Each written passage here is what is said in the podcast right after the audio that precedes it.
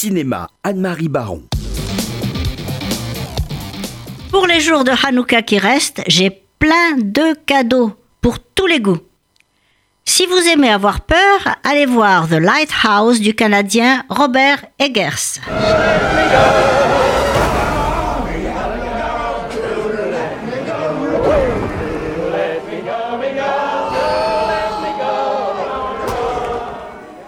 Cet excellent film d'horreur en noir et blanc avec Willem Dafoe et Robert Pattinson montre comment deux gardiens de phare sombrent dans la violence et la folie sur un îlot éloigné des terres où ils se trouvent coincés par la tempête qui empêche le bateau de venir les chercher. C'est un film shakespearien et magnifiquement écrit. Si vous préférez un fantastique plus léger dans le style du sixième sens, allez voir Les Envoûtés de Pascal Bonitzer. Sa mère est morte il y a six mois, et juste au moment où c'est arrivé. C'est exactement où vous êtes là. Il l'a vu, Pardon, il a vu quoi? Le fantôme de sa mère. Ce film avec Sarah Giraudot et Nicolas Duvauchel est une histoire de fantôme, d'après une nouvelle d'Henry James, Les Amis des Amis, nouvelle qui inspira Georges Louis Borges et évoque fortement le cinéaste Raoul Ruiz dont Bonitzer a été le scénariste. Mais si vous préférez une comédie policière à la Agatha Christie, allez voir À couteau tiré de Ryan Johnson. No.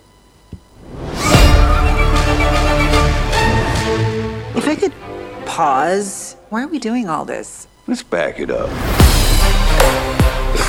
Alors là, vous avez un casting d'enfer dominé par l'irrésistible Daniel Craig qui délaisse James Bond pour composer, devinez quoi, un avatar d'Hercule Poirot.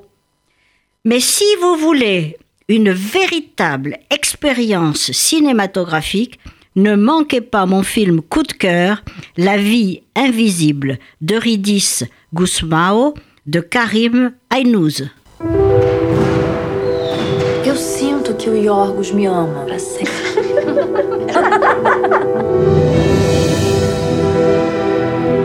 Eu vou convencer o papai se você me ajudar a você fazer esse teste aí de admissão pra esse conservatório.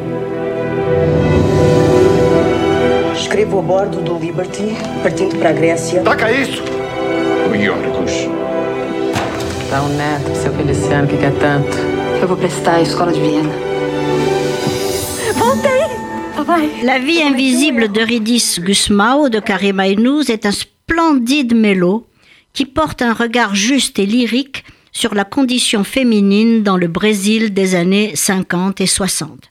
Mais beaucoup de femmes qui ont vécu ces années-là dans d'autres pays se reconnaîtront dans ces deux sœurs, incarnées par des comédiennes brésiliennes charismatiques qui sont élevées par un père intraitable et une mère trop faible pour lui résister.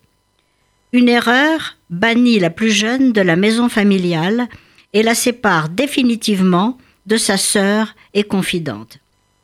Ce récit bouleversant s'étend sur plus de 50 ans où elles sont réduites à une relation imaginaire, un amour frustré, nourri de souvenirs, où chacun croit percevoir en l'absente ce qu'elle aurait pu devenir.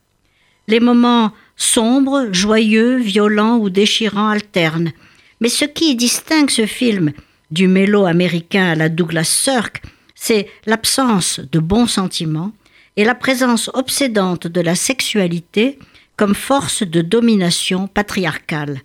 La magnifique photographie d'Hélène Louvard crée des fulgurances dans une ville aux teintes fauves pleine de reflets furtifs où le désir de vivre se lit partout sur les murs des maisons. Ce mélodrame féministe, virulent dans sa dénonciation du patriarcat, rend un hommage vibrant et coloré à toutes les femmes aux vies invisibles.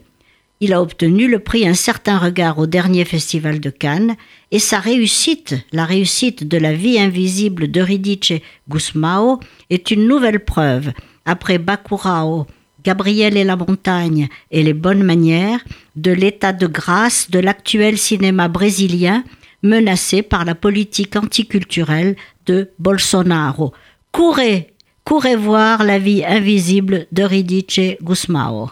Merci euh, Anne-Marie. Avant de, de- de nous quitter, euh, Votre, votre pronostic passé, si je puis dire, quels sont les deux, trois, quatre films qu'il faut qu'on euh, ait vus et que vous avez pu, vous, visionner en 2019 Le meilleur film étranger, par exemple Once Upon a Time in Hollywood de Quentin Tarantino, voyons. C'est vrai, c'est vrai qu'on peut plus vous parler Bah sans que Tarantino ne soit au firmament de votre, de votre euh, hit parade. Le meilleur film français? J'accuse de Roman Polanski. Pour vous, c'est J'accuse. le Qu'on se le dise. D'accord. C'est un chef-d'œuvre. Ok, bah écoutez, merci infiniment euh, euh, Anne-Marie.